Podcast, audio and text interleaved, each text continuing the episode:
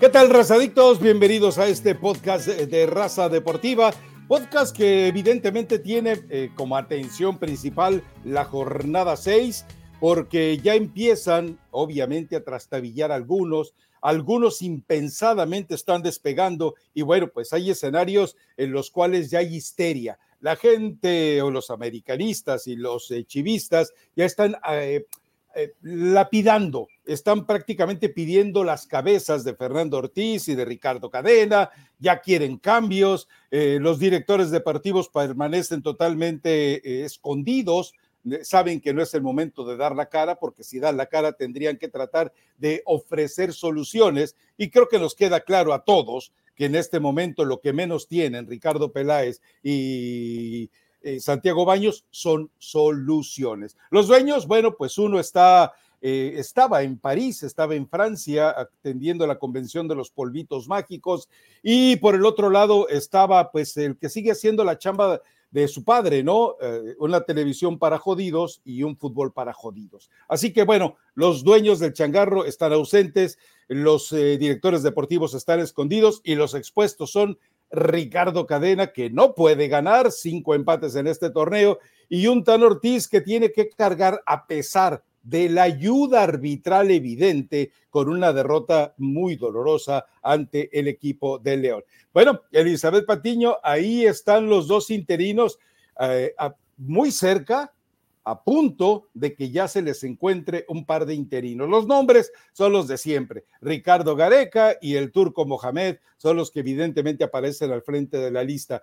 Pero yo creo que eh, ya esta desesperación tendrá que, me imagino, manejarse con pincitas. O vienes tú nuevamente con la guillotina ya lista para empezar a destazar a la gente, hacer que rueden cabezas, consentir a los jugadores. Para mí que tú ya estás como el pollo briseño. Mire, por mi jefecita, por, mi jefecita, por mi jefecita, se lo juro que no fue.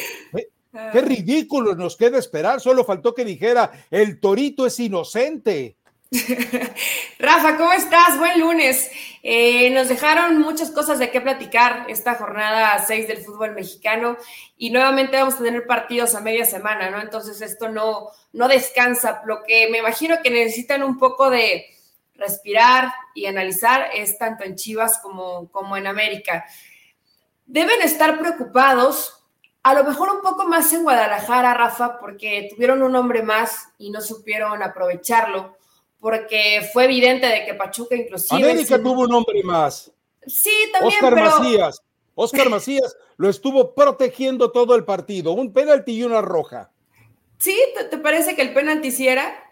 Pues, mi punto de vista, sí. Eh, bueno, eh, bueno, estamos hablando primero de las Chivas. Eh, creo que Guadalajara lamentablemente para cadena, y no es que yo venga con la guillotina y que quiera que empiecen a cortar cabezas. sangre. No, que quiera sangre ya en la fecha 6 del fútbol mexicano que recién concluyó. No es así, pero sí debe estar preocupada, eh, me imagino la directiva, que ya se sentó Ricardo Peláez a, decir, a platicar con Ricardo Cadena. ¿Qué está pasando, no? Porque el equipo eh, no solamente nos está faltando gol, no solamente estamos fallando los penales, desde el colectivo le están faltando ideas a Guadalajara, no supieron aprovechar ese hombre más. Eh, de pronto parecía que Fernando Beltrán, que es un jugador que le gusta asociarse con los de arriba, trae freno de mano, los dos haciendo una labor similar, me refiero a Alonso González y a Fernando Beltrán, cuando tenías un nombre más. Yo sé que tú has defendido a Ricardo Cadena y no sé si sean amigos, Rafa, pero también debe de llegar un momento donde vas a Ni cuestionar nos conocemos. por qué Chivas no tiene, no te digo ni siquiera un super nivel, algo parecido a lo que vimos en los primeros partidos con Ricardo Cadena el torneo pasado, porque es el mismo equipo y Chivas definitivamente no está caminando. Por supuesto que hay responsabilidad de los jugadores, pero también el entrenador te tiene que dar otros, otros argumentos, saber cómo actuar, aprovechar que tienes un hombre más. Y yo al menos no lo vi en Chivas este, este fin de semana contra Pachuca, ¿no? Nunca supo aprovecharlo o, no pudo, o, no tiene la calidad, también es parte de, ¿no? A ver, a ver, a ver. Eh, ¿Quién falló un penalti? Alexis Vega, el mejor del equipo. Entonces, a ver, dime hasta dónde, porque también es muy. Pero ¿cuánto generó Chivas, Rafa? Espérame no solamente fallar los penales. Espérame que te estás contradiciendo. ¿Durante cuánto tiempo dijiste, cuándo vamos a sentarnos a poner una mirada enérgica sobre los jugadores? Y ahora resulta que todo es una mirada enérgica sobre los entrenadores. A ver, es decir, el Chicote Calderón falla un penalti, es decir, Alexis Vega falla un penalti. no se resuelven oportunidades de gol que se pueden generar en el último tercio del terreno. En eso le está haciendo falta claridad y sabes qué, atrevimiento.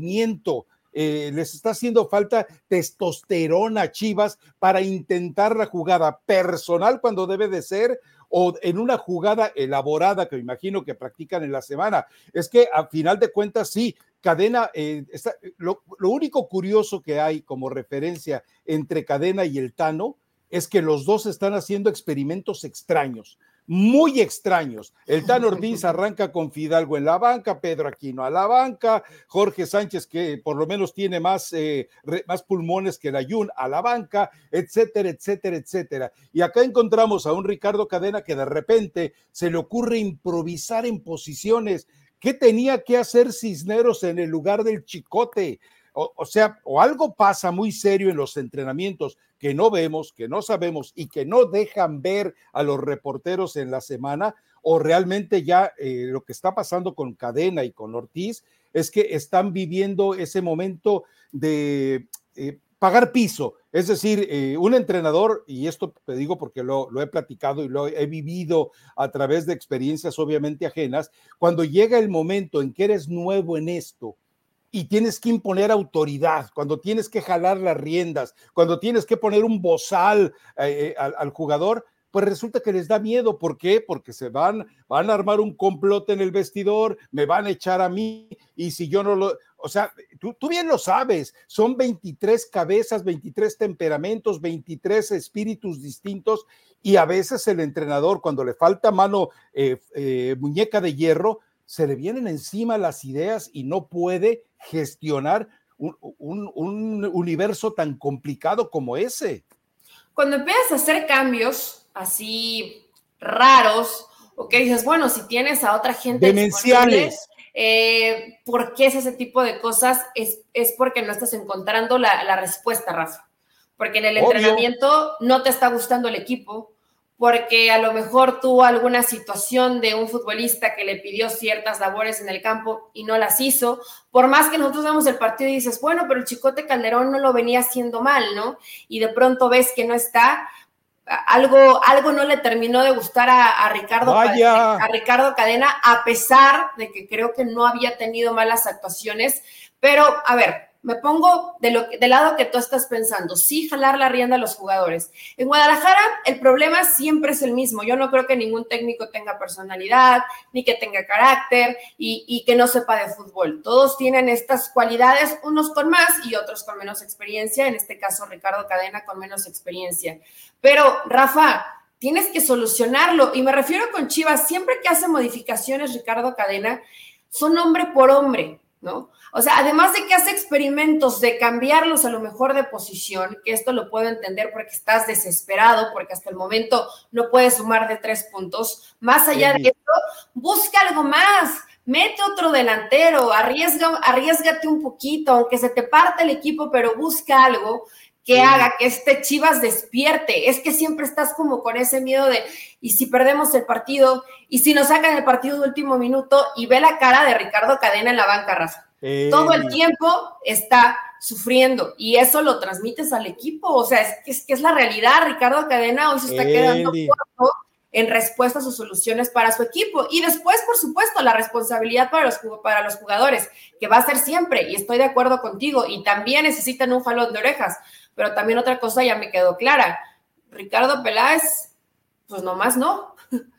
A ver, Eli, a ver, eh, eh, estamos viendo casi los mismos síntomas que aquejaron a este equipo de Chivas en los últimos momentos de Almeida en los momentos de Tomás Boy en paz descanse, en los momentos de Cardoso, en los momentos de Luis Fernando Tena, de Bucetich. en los mismos momentos de Bucetich. Ale año lo mito porque a final de cuentas a él no lo valoro como entrenador, a él lo valoro como un pegoste que puso el dueño, como si estuviera inventando un gerente de distribución en alguna parte del mundo con OmniLife. Así tomó la decisión. Ah, este es mi compadre, este es mi amigo, ponlo a vender en la esquina eh, donde mejor se pueda vender este polvito, ahí en Francia. Eso fue lo que hizo. Entonces, cuando es algo tan recurrente, cuando tú encuentras tantos síntomas similares, el problema ya deja de ser necesaria o principal o primordialmente el entrenador. Estoy de acuerdo contigo en lo de Ricardo Peláez. Ahora, eh, te lo he dicho, lo sigo pensando. El jugador le pertenece ocho horas al día al entrenador. Nosotros le pertenecemos ocho horas al día a nuestro supervisor. Todos somos animales diferentes, sí, es cierto. Pero sí, eh, eh, a ver, yo te voy a dar un ejemplo. Alexis Vega y Chicote Calderón fallan penales. ¿Sabes qué, muñequitos? Nos vemos en la tarde y en la tarde cada uno va a practicar 100 penales eh, al estilo moderno, con dos porteros en, lugar de uno, y tienes que meterlos. Y, es la única manera en la que, eh, porque, a ver, cuando te pone dos porteros en lugar de uno en el cobro de penaltis, aumenta tu exigencia mental, empiezas a desarrollar una, una adversidad que de repente dices, a ah, caray, no, pues así no puedo, bueno, pues entonces es cuando empiezas a creer que puedes, cuando solo tienes a un monigote, sea eh, desde Guillermo Ochoa, el Patón Guzmán, el que quieras. Pero hay que trabajar, Eli. Y Ricardo Cadena seguramente eh, por ese temor que tiene que le saboteen la chamba, dice, no, pues cómo los voy a llamar en la tarde. Pero es que si haces eso, bueno, pues ahora, si el pollo briseño le están dando ataques de, ira y luego ataques de, eh, ¿cómo te diré? Dama prófuga del sirio chorreado. Bueno, pues entonces lo que es lo que tienes que hacer, mándalo con un psicólogo, pero mándalo, mándalo a Colombia que pida eh, limosna como lo hizo el Cubo Torres un momento.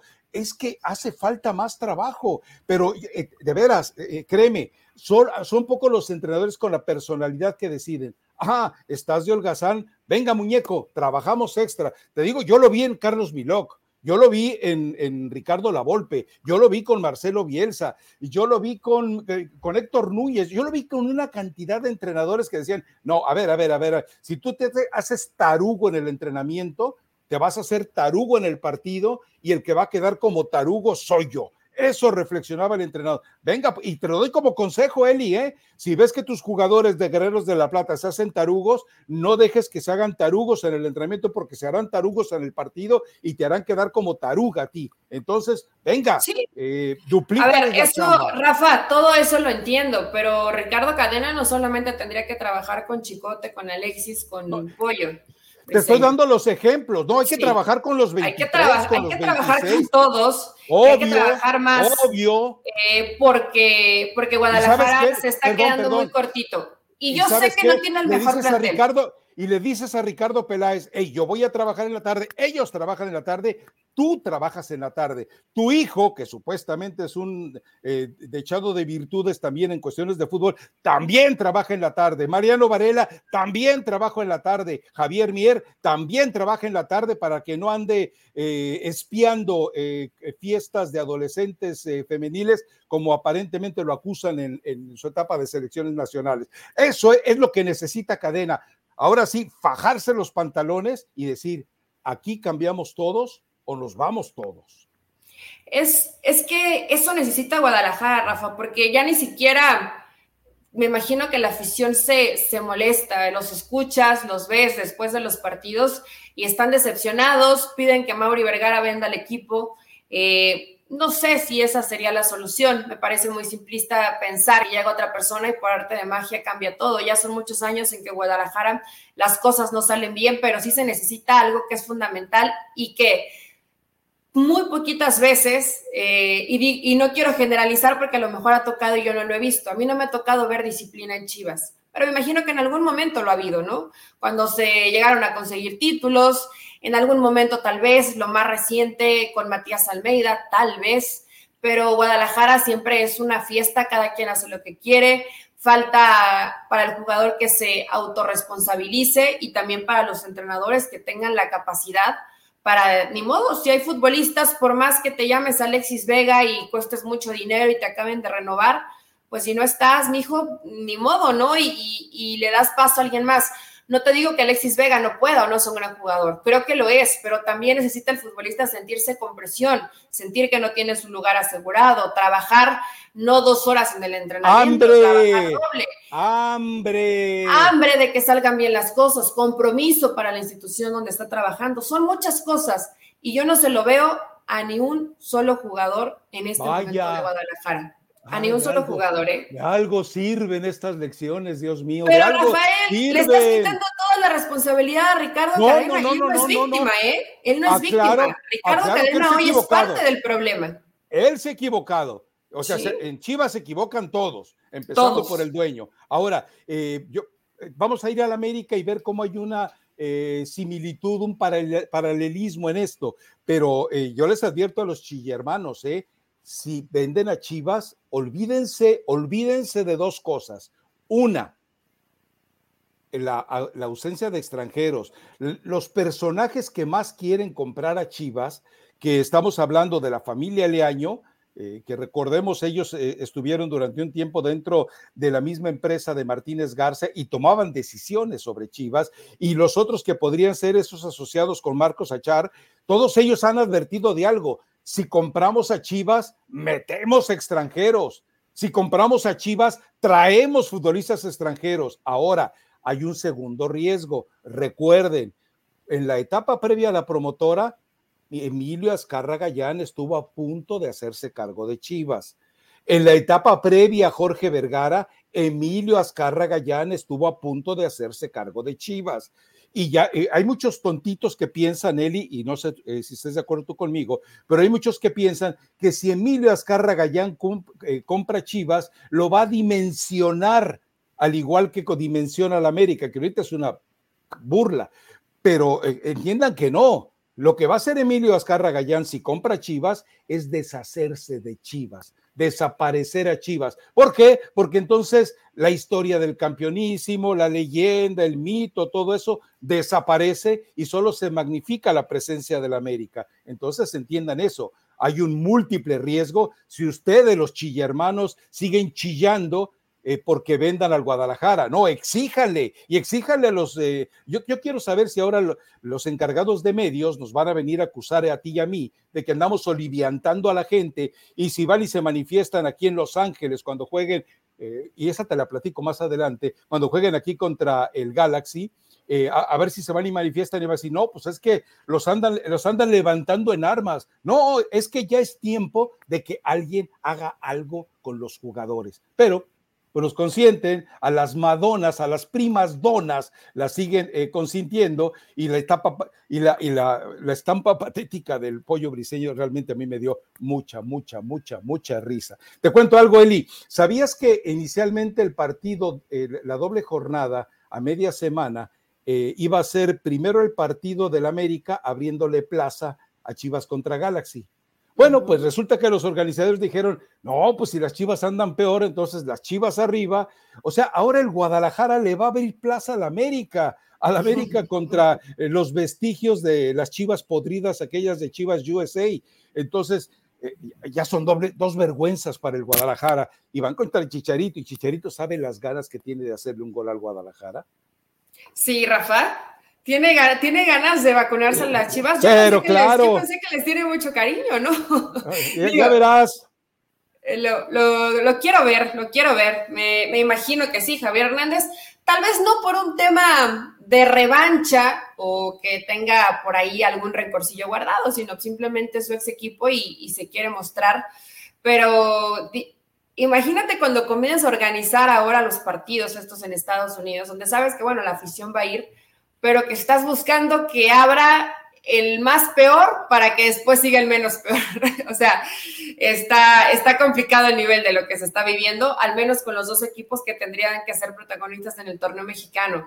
Pero yo sí creo que tiene más cerca esa lucecita al final del túnel América que Chivas, Rafa. O sea, lo de Chivas sí lo veo es que tienen que cambiar muchas cosas para que en Guadalajara mejore un poco la situación. Es un punto abajo, América de Chivas. Sí, sí, ¿eh? yo lo sé, pero no le veo muy cerca la salida a Ricardo Cadena y a sus jugadores. Y en América, por momentos lo intentan, ves que, que, tienes, obviamente tienes gente con calidad y no sé por qué Tan Ortiz está improvisando tanto. Ahí sí no me parece que sea porque no le gustan en los entrenamientos. Rotación por cansancio. tal vez sea parte del trabajo o la forma de, de, Tan Ortiz, es lo que decía en la conferencia, por trabajo hay que rotar, por trabajo hay que cambiar, por la cantidad de partidos. Lo entiendo perfectamente, pero también en la Liga Mexicana no se te pueden escapar puntos, ¿no? Porque realmente la cosecha es muy pobre y América se sigue rezagando y rezagando. Y cuando hablamos de futbolistas que no responden, Jonathan Rodríguez no aterrizó en el nido águila, ¿verdad? Diego Valdés. Hizo un, hizo un gol y se fue. Bueno, Diego Valdés tampoco Diego Valdés, Diego Valdés ha vuelto a ser el mismo intermitente de Santos un jugador que no valora lo que tiene. Lo curioso es que el par de mentirosos dijeron, no, si mi sueño desde niño, desde mocosito, desde que salía a la calle en pañales a jugar al fútbol, era venir a la América, par de hipócritas. Ahora, Eli, entendamos también algo, a la América se le vienen partidos eh, seguidillos también porque tiene pendiente eh, un juego y porque además tiene también este partido de media semana, es decir, va a seguir con esa rutina de muchos partidos.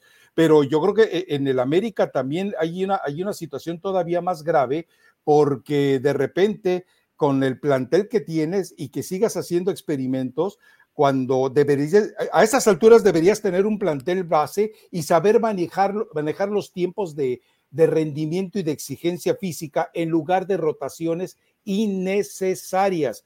Pero eh, queda claro que lo del Tan Ortiz sí también ya es, eh, ya le debe preocupar a alguien. Ahora, insisto, ellos ven algo que no vemos en los entrenamientos y lamentablemente pues no hay manera de verlos porque siguen trabajando con ese, esa obsesión de hacer la puerta cerrada, pero yo creo que entre todo este escenario lo del América sí es preocupante y las, y las, insisto, los nombres son los mismos, que llegue Mohamed y que llegue Gareca. No, Mohamed no puede dirigir a dos equipos ni Gareca tampoco. A final de cuentas, eh, eh, yo creo que lo que debería hacer también Santiago Baños es involucrarse más. A ver, vuelva al, mismo método que Diego Valdés ya no le están dando muchas ganitas de jugar al fútbol. Venga, muchacho, trabajamos en la tarde, ¿cómo no? Eh, pero por supuesto que Jurgen Damm sigue detiendo los balones a la calzada de Tlalpan. Venga, Jurgen Damm y Jorge Sánchez, vamos a trabajar una sesión doble en la tarde y juntas también a todo el resto. ¿Para qué? Para que el resto del grupo, los que sí hacen su chamba, eh, de repente le digan a los responsables, inútil, por tu culpa estoy trabajando doble, en el Chivas van a decir, por tu culpa, por tu culpa, fulanito de tal, por tu culpa, Chicote, Alexis, etcétera, ya no puedo ir al Calatrava. ¿Por qué? Pues porque tengo que estar aquí contigo. Ah, pobrecitos. Claro, y, según el América van a decir lo Les mismo. Quiten horas de diversión. por tu culpa, Diego Valdés, Jonathan Rodríguez, Jurgen Damm, Jorge Sánchez, ya no puedo ir a los penthouse de los juniors de Televisa en Santa Fe a divertirme porque tengo que estar aquí contigo. Y entonces esas, e, ese, castigo interno del jugador inocente sobre el jugador culpable le va a ayudar al entrenador. Pero de veras, créeme, Eli, alguna vez tal vez lo percibas, al entrenador bisoño le da miedo cuando tiene que tomar decisiones drásticas Perdón. ¡Saludos! Te iba a decir Sancho, pero no, no, no, me imagino que estás en tu casa, Rafa. Em, sí, ayer fíjate que me llamó la atención la, el, el, lenguaje corporal del Tan Ortiz, que habitualmente siempre está como más tranquilito, aplaudiendo, ¿no? Ayer sí vi que metió dos, tres gritos. Y en una vi que, no sé a qué jugador fue el que le gritó, pero no lo, eh, estaba sobre la banda y no lo voltean a ver. Eh, yo espero que de pronto el futbolista no se le olvide toda esa armonía y todo ese amor que se tenía en el torneo pasado, no solamente porque Tan Ortiz estaba pasando por un momento complicado en, la, en situación personal y que siga un buen ambiente dentro del América. Yo le atribuyo al América también un tanto el cansancio y que tus jugadores clave, que en este caso tienen que ser Diego Valdés y Cabecita Rodríguez, Cabecita Rodríguez con el tema goles y Diego Valdés y que te genera fútbol. Y Fidalgo y Pedro Aquino y Richard Tienen que estar en un mejor momento. Sí, Rafa, pero yo creo que en el caso de Fidalgo, del mismo Aquino, el desgaste ha sido fuerte con, con, la cantidad de partidos, la presión, el que a pesar de que no has jugado mal, no gana los partidos y después da ratos de la Liga Mexicana no, no, no creo que es, no es pobrecito, pero cuando vas alternando futbolistas o tienes que pensar ahora que te enfrentas al Madrid y mañana los de Tijuana, es muy poco el tiempo que tiene el entrenador para trabajar, para cambiar, para mover el chip de que ya perdiste contra tal rival. Entonces, no, no es un pretexto baratón o no es un pretexto sencillo. creo que tienen que quitarse de la cabeza ya los partidos amistosos y enfocarse de lleno en el torneo mexicano. El gol donde llega eh, a línea de fondo Castillo, Rafa, le pasa por atrás de la espalda a Fidalgo y ni lo ve, ¿no? Más allá de que después llega, manda el centro, eh, Fuentes no aparece, no hace el recorrido, etcétera. Todos se equivocan en, ese, en esa anotación de, de León pero te, hace, te habla de concentración y yo creo que ese tipo de situaciones es más por un desgaste mental, no tanto por un desgaste físico. Entonces, a ver, a eh, ver, tendrá, tendrá, que trabajarlo Tanito Ortiz, tiene que, que, apretarle la tuerca a sus futbolistas, ¿no? Y los que no estén, pues igual banquita. Yo sé que en América tal vez no hay tanto, al igual que en Chivas, pero si no estás Diguito, si no estás Cabecita Rodríguez, a la banca. A ver, eh, lo habíamos platicado en el podcast del, viernes. Íbamos a saber exactamente de qué estaba hecho el América. Si la farsa, si la mentira era precisamente eh, lo que habíamos visto contra Cholos o si la gran mentira era lo que habíamos visto contra el Real Madrid. Bueno, ahora resulta que estas divas que tanto cuidas y proteges porque están cansaditos, cansaditos, bueno, los vimos como leones ante el Real Madrid y los vimos como tristes polluelos, como gallaretas de carretera, eh, precisamente ante un equipo que eh, era vencible, era un equipo ganable el de León, porque no me digas que León hoy te demostró siquiera una fracción de lo que alguna vez le vimos con Ambriz. No, es un, volvió a ser un equipo como del montoncito, eh, no, no, no tiene la misma dinámica, no es un equipo eh, tan veloz en el ataque, no es tan directo. El regreso habitualmente lo hace lento, cosa que no supo aprovechar eh, América. Cuando lo supo aprovechar, bueno, pudo, pudo acercarse en el resultado y empatar el partido. No es un león espectacular, Rafa, pero tampoco es un equipo del montón, ¿eh? O sea, tiene, tiene futbolistas y tiene gente con calidad. tiene un buen plantel y, por eso le termina quitando los, los puntos al América, ¿no? Más allá de situaciones, ya lo señalas, arbitrales, que además terminaron favoreciendo al América y que no necesitó León para poder ganar este partido, pero no fue un rival sencillo. O sea, perdió América contra un rival complicado que ha demostrado ya desde hace rato que le puede competir a los mejores equipos del torneo mexicano, no jugando en una versión espectacular, pero en ese lado sí le veo un León con garra, convencidos, con mucho corazón, la afición metida, bien, o sea, León creo que va por buen camino. Pero el América. aún si es el León de Nacho Ambriz, sí, es el América, y siempre el equipo que se enfrente contra América de visita. va a jugar todo así. Todo eso, todo eso. Todo, eh, todo eso se confabuló. Pero, bueno, eh, insisto, se le vienen estos dos partidos a media semana que lejos de ayudarle, le sirven de muy poco. Ahora, eh, ¿cuál es el grado de exigencia para el América? Lamentablemente le están exigiendo que presente a su mejor equipo, a Chivas, su mejor equipo. Entonces, cuando lo que deberían hacer los entrenadores es deshacerse de esta Copa de las Ligas y concentrarse en el torneo. Si pierden esos partidos en la Copa de las Ligas, no va a pasar absolutamente nada. Es más, eh, quiero investigar si este torneo está oficializado por FIFA está oficializado ante FIFA y no es eh, ese tipo de calenturas que lamentablemente le dan a la gente en Estados Unidos, a todos los que tienen tomado del pescuezo al fútbol mexicano, y, se les, y son las ocurrencias que tienen. Pero bueno, yo lo que creo es que eh, es, son totalmente inconvenientes en tiempos en los que no le conviene ni a América ni a Chivas, porque después de esto se viene, insisto, partidos eh, con mucha frecuencia para el América y ya de repente te vas a encontrar en la fecha 10 con la obligación de ganar los que te restan si quieres meterte siquiera al repechaje. Pero en fin, eh, entendamos algo, eh, el América y Chivas son la gallina de los huevos de oro que está después de la selección nacional y le van a sacar todo el jugo que sea posible. Yo, en lo personal, esta doble jornada me parece que debe tener muy poquitito atractivo, a no ser la presencia de Javier Hernández contra Chivas y ver cómo Carlos Vela, que después de aquella eh, sesión, creo que fue semifinales contra el América, pues le demostró que tiene una, eh, que, si hay un equipo que le disgusta, se lo dejó en claro a Miguel Herrera y se lo dejó en claro a la América con un gran partido, pues es precisamente lo que pasa en el nido, ¿no? Pero eh, para mí son emboscadas. Esto que se viene para los dos equipos en esta situación de crisis que viven son emboscadas. No, no cae nada bien para ninguno de los dos, ¿eh? Por más que digas, bueno, pero tenemos un partido más para trabajar, para practicar, te distrae. O sea, este tipo de partidos te están distrayendo del verdadero objetivo.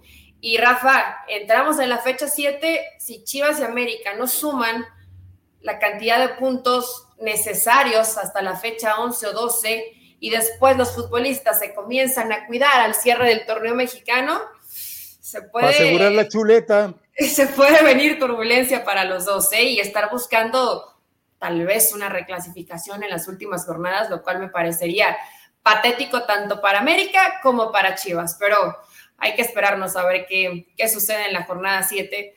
Eh, y realmente yo creo que ya está, ya, ya deben estar, seguro, estoy segura, analizando la continuidad de cadena y de Tan Ortiz. Segura, segura, ya, ya deben estar así, pendiendo de un hilito, dos, tres partidos, a ver qué resultados vienen.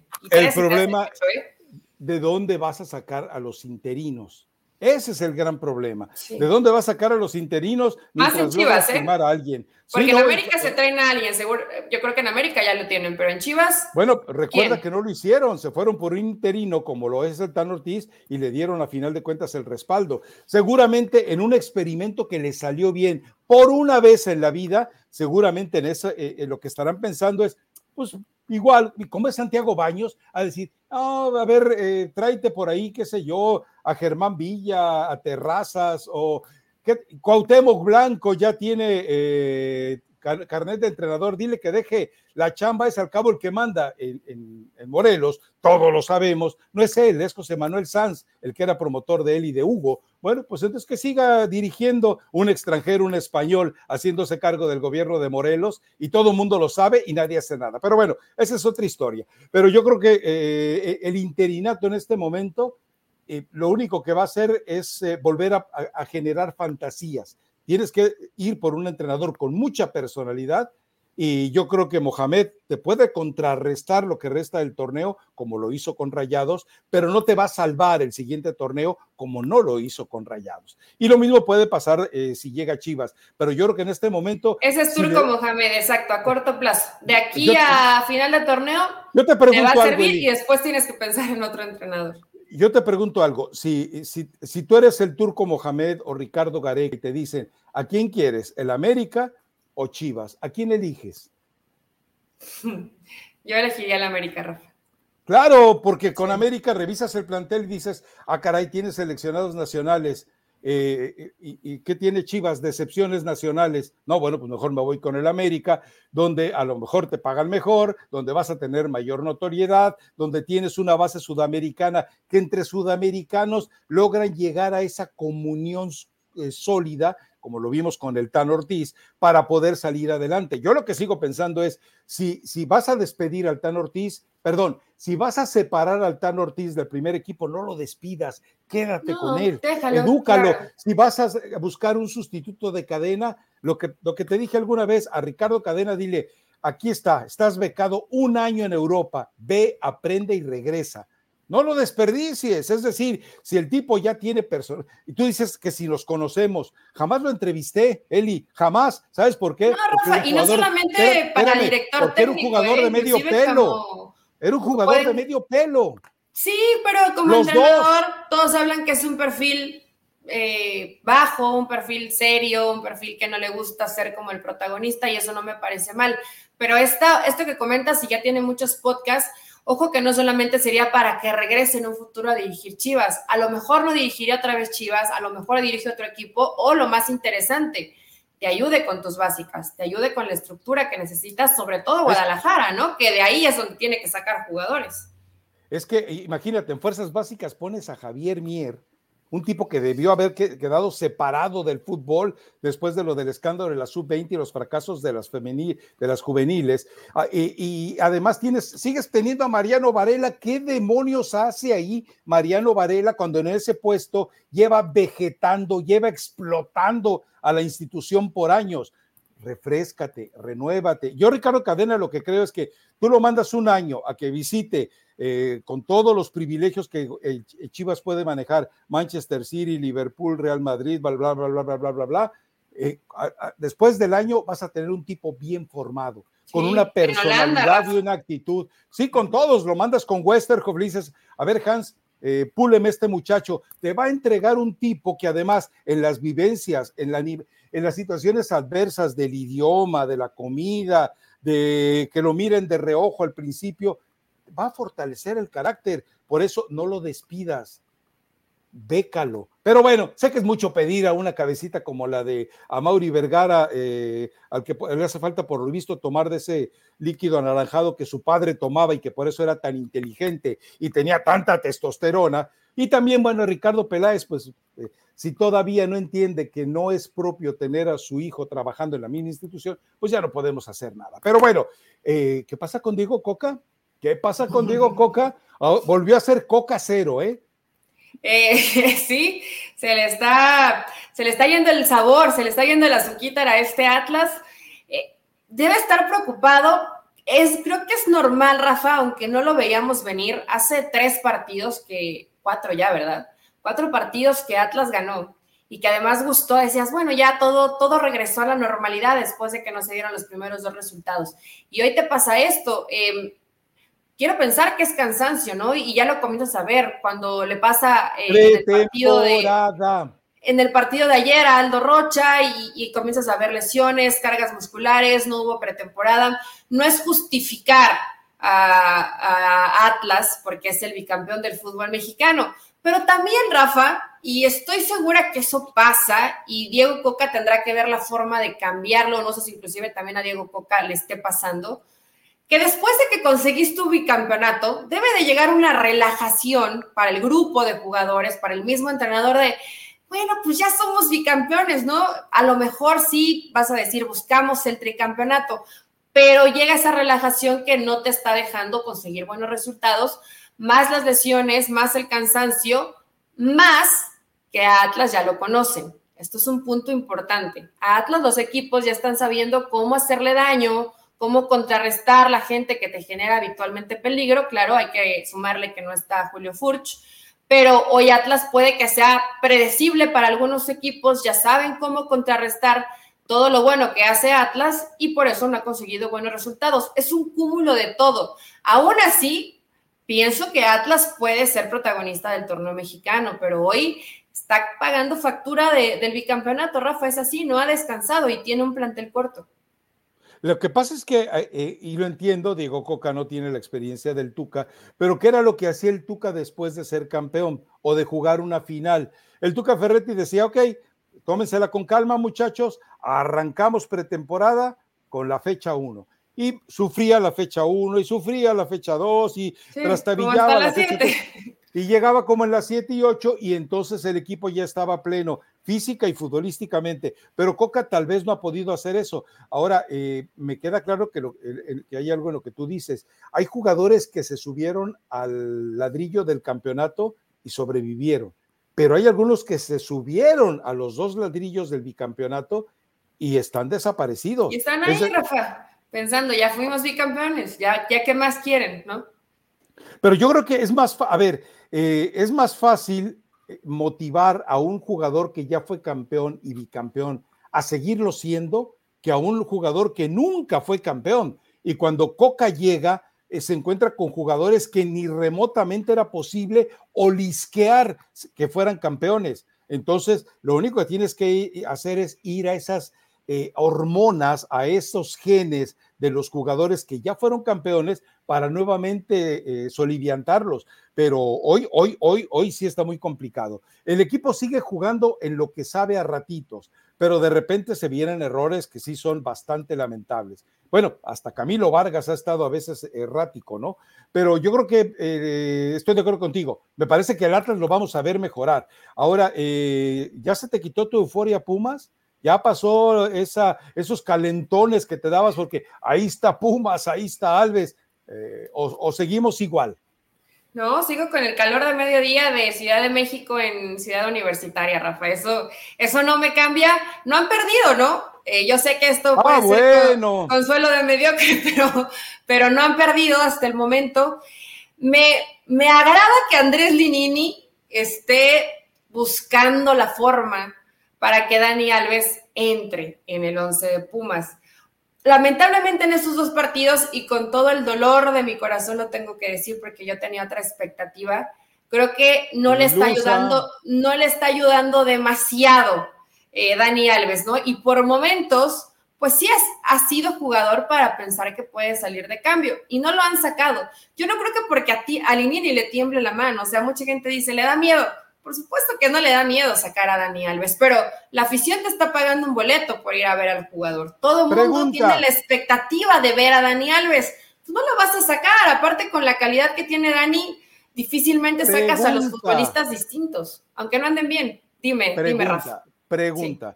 Eh, con lo que hemos visto de Dani Alves, que obviamente no está en su mejor forma física, que obviamente no está integrado a la pretensión que tiene Lilini de hacer fútbol con él. Le vemos perspectivas de mejoría, de desarrollo, de evolución, de incrementar el nivel que tiene a Dani Alves y por consiguiente a los Pumas, o estamos viendo lo que se viene por delante en el resto del torneo. A ver, entrenadora, dígame. Yo creo que sí va a mejorar.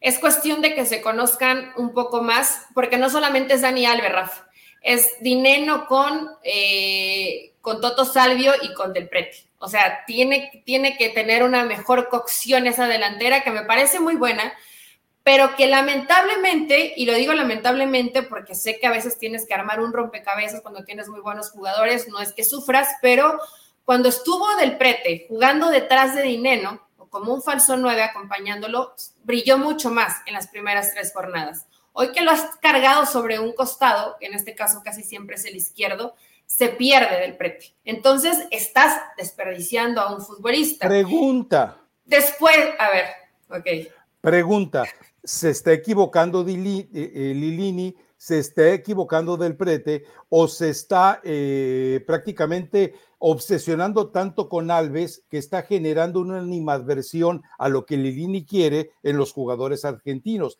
Son tres posibilidades, ¿eh? Tres posibilidades. Uno porque uno no quiere, otro porque ese mismo no, no sabe y no puede, o la tercera, que, ah, eh, ahora tu consentido es él, bueno, pues vamos a exhibirte haciendo quedar en ridículo a tu consentido no, Fíjate, fíjate que no creo que sea eso. Yo creo que es el que te tienes que adaptar, y lo platicábamos el lunes, Rafa, a, a encajar a ese futbolista en una zona de medio campo donde intentas generar fútbol por dentro cuando Pumas no está acostumbrado a hacerlo y no sabe hacerlo. No lo tiene tan trabajado. Probablemente con algunas semanitas más de trabajo lo va a poder elaborar mejor. Ese es el problema. ¿Cuánto margen tienes de maniobra para poder trabajarlo y que tu equipo se vaya viendo mejor? Pumas, con lo que tenía, sin que llegara Dani Alves, creo que hoy tendría tal vez más puntos de los que tiene hasta el momento. Ahora con Dani tiene que ajustarse a. Sí, sí, Rafa, yo, sí lo creo. Tienes que buscar esos, esos pases entre líneas que no entiende nadie más que Dani Alves y que intenta, pero que también tiene que ser un poquito más fino, Rafa. Cuando piensas que un jugador de ese nivel va a cobrar un tiro de esquina, perdón, pero como entrenador en, tu interior le estás mentando la madre porque dices, no puedes cobrar bien un tiro de esquina, por favor. No eres cualquier futbolista, eres Dani Alves, tienes que cobrar por lo menos bien. Si lo cobras bien, es una posibilidad clara de gol con los jugadores que tiene Pumas. Con Diogo, con Dineno, con Freire, con Palermo, Ortiz, o sea, tienes chance de hacer gol en pelota detenida. A ver, Eli, a ver, me estás diciendo, porque el viernes yo te decía que Dani Alves está un paso adelante con respecto al, fútbol que han vivido los otros.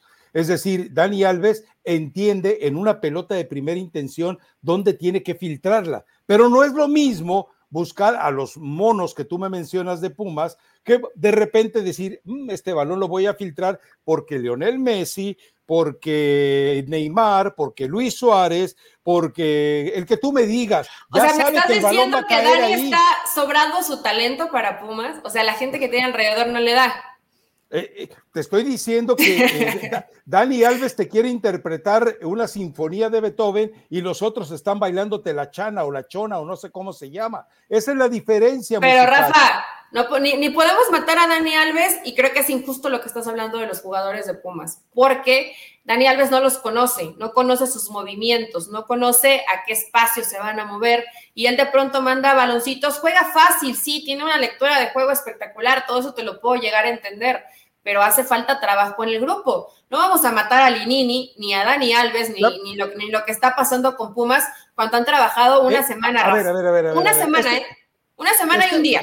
De acuerdo, y además es mucha valentía de Dani Alves decir, juego porque juego, y si me van a criticar, que me critiquen, y si se van, me van a hacer memes, no me importa, yo juego porque juego. Pero a ver, Eli, este fin de semana intentó tres balones filtrados al estilo pibe Valderrama, y los otros se quedaron, pues a quién se la estás dando, pues seguramente al abanderado, güey, te la estoy dando a ti, pero haz el movimiento para que la busques. Sí, se quedaban ahí. Ahora, ah, también Rayados, Rayados estaba amontonado atrás, Rafa. Claro, no, Por más que querías meter esos balones entre líneas, pues no pasaban. Y todos jugaban contra Dani Alves, no contra Pumas. Rayados no estaba enfrentando a Pumas, Rayados estaba enfrentando a la leyenda Dani Alves y eso obviamente los, nos ofreció unos rayados. Bueno, hasta Pizarro peleaba balones, hasta Pizarro se dignó eh, sudar la camiseta. Pizarro ya tiene tres partidos haciendo lo mejor. No, por favor. Haciendo lo mejor. O sea, ¿tú, lo llevabas al, ¿tú lo llevabas al Mundial? ahorita no, pero ah, si pasa de Gracias. Acuérdate, acuérdate que es consentido de Gerardo Martino, Rafa. Si de pronto eleva su nivel, lo van a llevar lo van a llevar y hay que decirlo tal cual. Tú aquí lo has reventado mucho, yo un poco menos. Cuando se han hecho malas cosas, tiene tres partidos donde las cosas las vienen haciendo bien. Hay que, hay que ver cómo va evolucionando Rodolfo Pizarro. Pero jugando en la cómoda, bajo el esquema de Bucetich, es el protegido de Bucetich. No le pide que recupere balones, no le pide recorridos largos, pide que la pelota se le entreguen a él. Cuando el que más fútbol te, te puede generar es Maxi Mesa, ah, no, dásela a Pizarro, por favor. bueno, tu Maxi Mesa no, no andado tan fino, ¿eh? No, lo, lo mató Bucetich desde el momento que le quitó, desde el momento que le quitó el eje de manejo del equipo como lo tenía antes, lo mató, lo mató simplemente. Tú sabes que un entrenador puede asesinar a un jugador posicionándolo en la cancha. Sí, puede ser, pero Maxi Mesa tiene que, que, tener un mejor nivel. Ponchito González para mí tendría que ser titular. Creo que sí, Rodolfo Pizarro se ha vuelto uno de los consentidos de Bucetich está bien y si le está respondiendo en la cancha me parece bueno. Pero esos pases que dice Rafa, regresando al tema Pumas, era muy difícil encontrarlos cuando tenías a cinco, hasta seis futbolistas ahí amontonados atrás. ¿Cómo, ¿Cómo llega un pase ahí o cómo se desmarca dinero? Tendría que hacerlo mucho más rápido, ¿no? Y el mismo Toto Salvio, no siempre intentar la individual, tocar más para sus compañeros. Hay mucho trabajo todavía para Pumas pero me extraña de ti, esas son de kinder.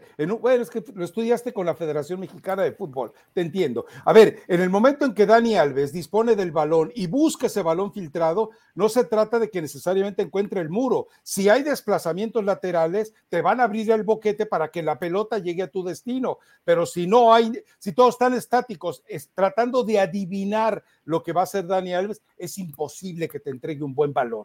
Imposible. Pero todavía no lo conocen, Rafa, dales tiempo. Ay, Dales tiempo, dales tiempo. Yo sigo, a ver, yo sigo, no, no digas de calentura porque luego la gente lo puede malinterpretar, pero yo sigo pensando que, no sé, la gente es mal pensada, es, ah, eso sí, es, es perversa de mente.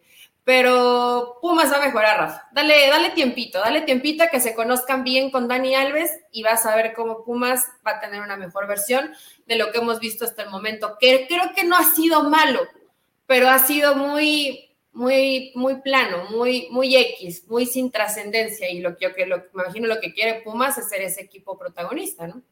Y hablando de desplomes, pues eh, Pachuca volvió a ser Ranchuca. Sí. Pues se quedó sin un jugador. O sea ah, que, ah, y, no se notaba, ¿eh, Rafa? no se notaba que nunca, pues la gente no, se no ve el partido desde el principio y no ve que expulsaron a, Murillo. Yo creo que ni siquiera se da cuenta que Pachuca tiene un nombre menos porque se supo, como, se supo acomodar bien en la cancha, no es algo que supo aprovechar Guadalajara. Eh, lamentablemente le está faltando gol a Pachuca, presencia en el área, sí tiene el mejor mediocampo para mí del fútbol mexicano con Chávez y Sánchez, pero después de ahí faltan ideas. Y mira, me parece muy bueno, muy bueno. Víctor Guzmán. No, Víctor, Víctor Guzmán no ha andado bien. Y eso que lo dejan como parte de. No, eh, tuvo, tuvo el, torneo pasado, creo que tuvo buenos momentos. No, por eso. este, torneo, este, torneo, desaparecido. Este, este torneo, no ha andado. mira, me parece muy bien que Almada le dé minutos a jóvenes, pero si tienes a futbolistas disponibles como Romario Ibarra, que creo que cuando entró con Pumas te cambia la cara porque es gente desequilibrante, utilízalos. No, no, no, no siempre es, es que yo juego con muchos mexicanos o le doy oportunidad a muchos canteranos. También Pachuca necesita ganar y ojo que hay, hay molestia, ¿no? También se están preguntando, bueno, ¿qué pasó con la versión del Pachuca del torneo pasado a esta versión? Creo que siempre cuesta un poco de trabajo para que comiencen a, a carburar los equipos en el torneo, pero a Pachuca le está faltando gente con mayor presencia en el área. No está siendo Nico Ibáñez, no está siendo Roberto de la Rosa, no está siendo Víctor Guzmán, pues necesitan de más gente. Avilés, Romario, Hernández, eh, Inestrosa, digo, hay futbolistas, hay que ver si le termina funcionando a, a Guillermo Almada, ¿no? Pero Pachuca sí lo veo perdidón, perdidón de la idea que venía jugando. Ahora, eh, recordemos algo, eh, y yo siempre lo he sostenido, solo hay algo más dañino para el siguiente torneo que un campeonato y la campeonitis, es la bicampeonitis. Le cuesta más trabajo al, eh, subcampeón encontrar el nuevo ritmo que al campeón. Y bueno, si hablamos por eso de campeonitis, hablemos de subcampeonitis y esa es la que está en este momento viviendo el equipo de Pachuca. ¿Algún otro partido, algún otro equipo del que quieras hablar? Yo Cruz Azul realmente lo sigo viendo ahí a la deriva. No jugó bien. Cuando, cuando peor estaba jugando, cae el gol de Morales. Así es. Eh, fue, eh, fue chistoso, ¿no? Lo que terminó pasando con Cruz Azul no termina de agradar, pero bueno, por lo menos va, por lo menos ganó. Ya dijo Aguirre que se va a presentar el mellizo Funes Mori, el defensa. Eh, no sé qué tan, pues, siempre necesitas alternativas. River, la afición de River dijo: no me vuelvan a traer ese tronco. Cuando tuvo la posibilidad de ah, ¿también? cuando tuvo la posibilidad de regresar a River de su fallido viaje por Europa, la afición de River dijo: no, no, no, no, no, no, no aquí ya no lo queremos bueno, pues ahí, a, ver algún tontito, Cruz Azul levantó la mano. Siempre habrá, siempre un Cruz Azul que te compra jugadores que nadie más quiere, ¿no? Eh, ah, esperemos que, que, le termine funcionando, pero no, Rafa, yo creo que en términos generales, hablando de, la jornada, estoy tratando de hacer un poco de memoria, sí fue, fue como lo más llamativo, ¿no? Ya lo platicamos. bueno, faltó algo. Es decir, eh, el, maravilloso, el sorprendente, el fastuoso Mazatlán, que vimos cómo a Pumas eh, le jugó, pero práctica, o sea, un dechado de, de, futbolista, Nico Benedetti, luchando, ganando, gustando, a punto de golear. Y después, en una versión ante el tristísimo Cholos, con un entrenador don nadie, pues resulta que, ¿qué es lo que ocurre? Termina humillado, Nada más te queda decir que el señor Baliño tiene tres victorias consecutivas y Cholos jugando, jugando mejor que el adversario. ¿A, quiénes? A, tres muertos. ¿Ah, sea, América es parte de los muertos? Pues, y, no. Se supone que no. ¿En qué lugar está en este momento? Está abajo de Chivas. Hoy sí está hasta abajo. Hoy sí está hasta abajo. Pero América no es de los muertos. Ahí está Cholos, Rafa. Yo creo que algo tiene que estar haciendo bien. No es coincidencia que ganes tres partidos o de pronto llegan con el mismo pensamiento que tú, ¿qué, cómo nos va a ganar Cholos? Y se llevan una sorpresa, ¿no? Y termina, termina pasándoles factura eso y ganando Cholos. Háblame de Benedetti, háblame de Marco Fabián, háblame de esos portentos que se iban a manifestar con... No aparecieron. No aparecieron, Rafael. bueno, es más, si ves el partido del, de, creo que fue el miércoles, ¿no? Y si ves el partido de, de Mazatlán del fin de semana, piensas que ni siquiera repitió el 11 y estaban casi todos los jugadores, ¿eh? Entonces, eh, pues sí motiva a jugar contra Dani Alves, ¿no? ¿Ya ves por qué estoy emocionada por Pumas? o, sea, ya no es solamente voy con Pumas, voy contra Dani Alves y doy el partido de mi vida, ¿no? O sea que tienes la misma mentalidad chiquita de, de Benedetti y de Marco Fabián. Ok, perfecto. ¿Y de ¿No te motivaría a jugar con Dani Alves, Rafa? Bueno, para, tú eres más de portero, ¿no? Pararle un penal a Dani Alves. mira, en este oficio, en esta chamba, lo primero que yo aprendí rapidito, ¿eh? Fue, y, mira que entonces había figuras en los entrenamientos, fue a desmitificar al tipo. Lo primero que entendí yo es que al presunto ídolo de las multitudes había que desmitificarlo. Es un tipo con dos patas, con dos brazos, con una panza más chica que la mía, pero son exactamente la misma cosa. Yo desmitifiqué, ay caray, ya le moví aquí a esto, yo desmitifiqué rápidamente al, jugador, ¿eh? Sí, pero mira, en esta profesión nos pasa, al menos cuando estás, no, no estás emocionado, temblando porque es que el jugador está el jugador, no, no pasa eso, Rafa, pero siempre hay personajes, creo que, que admiras o que los ves en la cancha y dices, wow, te dan ganas de levantarte y aplaudir, o sea, es espectacular. ¿En serio? ¿No, ¿No lo viste, por ejemplo, en el partido del fin de semana del United contra el City? ¿No te dan ganas de levantarte y aplaudir y disfrutar ese tipo de partidos? Pues sí te ah, hacen admirar el fútbol, admirar a un futbolista. Eso no está mal, Rafael. No, en eso estoy de acuerdo. A ver, eh, los partidos de Liverpool y Manchester City a mí realmente me enchinan la piel, pero son personajes de la calle. Es decir, ellos no podrán hacerte jamás eh, eh, una casa como lo hace el mejor de los albañiles, ni el mejor de los que esté en la cancha. Punto. Entonces, si yo hice enojar a, Maradona y le metí miedo a Messi y con Edson Arantes de Nacimiento platicamos hasta de caipiriña, ponme a cualquier pelagatos. o sea, la chofis es cualquier cosa, ¿no? No, no, ¿qué, qué, la qué? ¿La qué? bueno, ahí, está, no me acordaba, ahí está la respuesta para Pachuca. Nada más que baje los 10 kilos que le sobran y va a estar jugando con los ¿10? A este, no, no, no, son 10. No, son 10, no son 10. Eran 6. Son 6, son 6. 6 kilos. Son 6 kilos. Pero lo eh, tienen eh, entrenando a triple sesión, Rafael. aquí sí, en Pachuca sí saben cómo hacerlo. Todos. Triple sesión, chamaco. Venga a bajar esos kilos porque estás muy joven y traes. Con razón ya no sube videos a Instagram, pues ya no tiene, ya no tiene no aire. Tiene tiempo. No, no tiene aire, o sea, eh, ahora en Pachuca no hay muchos lugares así como el Calatrava. Eh, no, no, no, no. ¿No? ¿No hay corredor de Hooters? No, no hay ni un Hooters, Rafa. Pobre Chofis, pobre Chofis, ahora sí vas a jugar fútbol. Aparte, digo, para los que no saben, y esto a lo mejor es un tema más de TV y novelas, pero viene con su pareja. No sé si ya está casado pero anda con él para todos lados, para todos lados, lo acompaña a todos lados. Entonces, ah, está bien que traiga marca personal, si saben que el niño es chillón y le pegan, pues mejor acompañarlo, ¿no? Sí, claro, eh, te digo, eh, creo que sube menos historias a Instagram y, obviamente ya no lo vemos eh, en ese en ese magnífico gusto de diseñador de modas, porque se ponía unos tenis de Nike, unos pantalones de Luis Vuitton, una camiseta de Chanel y qué sé yo, y una gorra de Hugo Boss, de esas falsificadas que una vez llevaba la Pumas Hugo pero me parece que, eh, o sea, cuando dices tú, ni siquiera tienes homogeneidad para vestir. En cambio, tú ves eh, a, Javier Hernández, el chicharito, va vestido por su diseñadora, la toma de la cintura, hacen alfombra roja, es decir, lo que es tener un poquito de calidad, pues, lo, que es tener, lo que es tener roce, lo que es haber estado por lo menos en el mismo vestidor que Cristiano Ronaldo, ¿no? Pues de alguien tenía que aprender el chicharito. Pero él estaba con Alan Pulido y también Alan Pulido le mete a la moda, ¿no?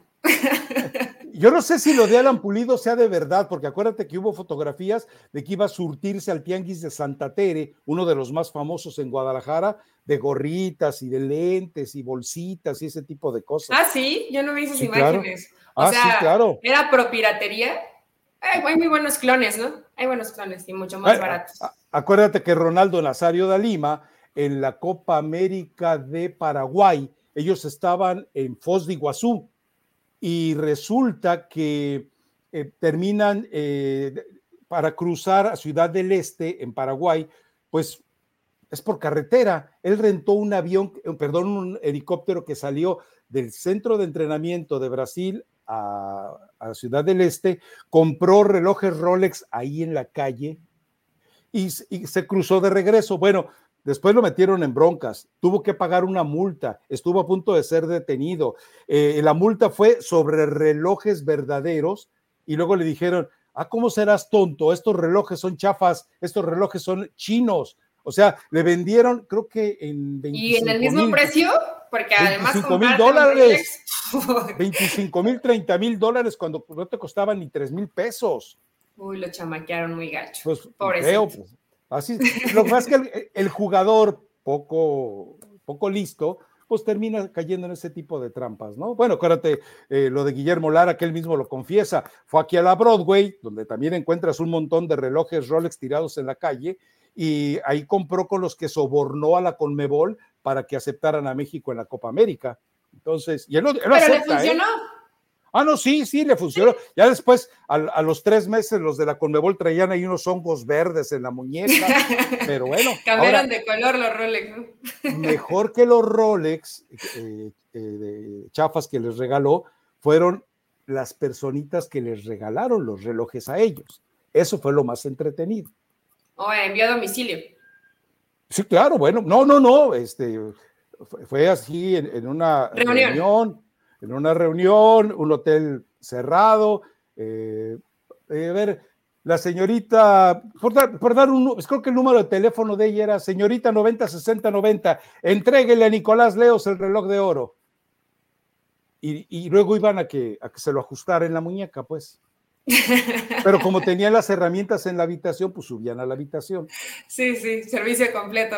Claro, y bueno, pues al final les sirvió. ¿De caímos pero, ya? Pero no hagan eso, muchachos. ¿En dónde caímos hablando de fútbol a terminar en Rolex y etcétera? Bueno, igual y si quiere patrocinar Rolex el espacio no estaría mal, No lo creo, pero. no, yo tampoco creo. Pero igual que nos paguen especie, ¿no? Total. Eh, no, no estaría nada mal, pero no de esos que cambian de color o le salen honguitos. bueno, ¿algo más para cerrar esto? O... ¿Y el eh, Tata? El Tata no lo vi en ninguno de los partidos. No me digas que sigue en Rosario. Yo creo que sí, Rafa. Ya ves que. ¿A quién leí en redes sociales? No me acuerdo. Que puso Gerardo Martino está al pendiente de. Ah, ya sé, Ancho Hierro. Él está pendiente de todo desde Argentina, no saben lo involucrado que está, cómo 24/7 hace llamadas. Y, bueno, pues igual Nacho, pues, ¿qué estaba haciendo ahí en la federación? Nacho Hierro. Nachito Hierro, el que le cargaba los, eh, eh, imagínate, le cargaba las petacas a Carlos Reynoso. En todos sentidos. Bueno, ha hecho bien las cosas porque siempre tiene chamba, Rafa. Algo hace bien, aunque sea cargar las petacas. Pero él dice que Gerardo Martino, eh, 24-7, ¿eh? Casi, casi que no duerme para estar al pendiente. Pero Nacho Hierro ya no trabaja en la federación. No, por eso, habló post. Eh, ah, o sea, dejar pues. ya, ya fuera. Hace, fue, lo habló la semana pasada, el fin de semana. Estuvo hablando de que Gerardo Martino estaba muy enterado a pesar de que no estaba en México. Bueno no sé si creerle, no le creí mucho. O, sea, le estaba cuidando la chamba a, su compadrito del alma que lo llevó ahí, a Gerardo Torrado. Mejor vámonos a recomendación musical. ¿Traes algo sabroso? Eh, sí, traía, pero ya no lo encuentro. Ah, bueno. bueno, era una de Yuridia y la banda MS, ¿qué tal si funciona? ¿Y qué tal si funciona? Sí. Entonces, ¿por qué? ¿Por qué busqué esta canción? Porque con Tano y Cadena ¿Y qué tal si funciona, Rafa? ¿Y qué tal? Denles tres fechecitas, o sea, no, no me hagan caso de que ya los corro, no, no, no. Sí denle un poquito más de tiempo para que puedan trabajar y a pregunta, Pregunta obscena, pregunta, eh, se me ocurrió una pregunta, sí. A ver. Eh, ¿Cómo se llama la canción? ¿Y qué tal si funciona?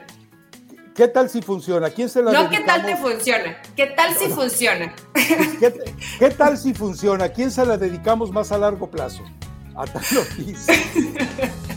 ¿A Ricardo Cadena o a Ben, o a ben Affleck? Creo que a Ben Affleck. Vámonos. Vámonos. Bye, pero se le está pasando bien. cerrar el podcast. Chao, escúchela. Está bonita.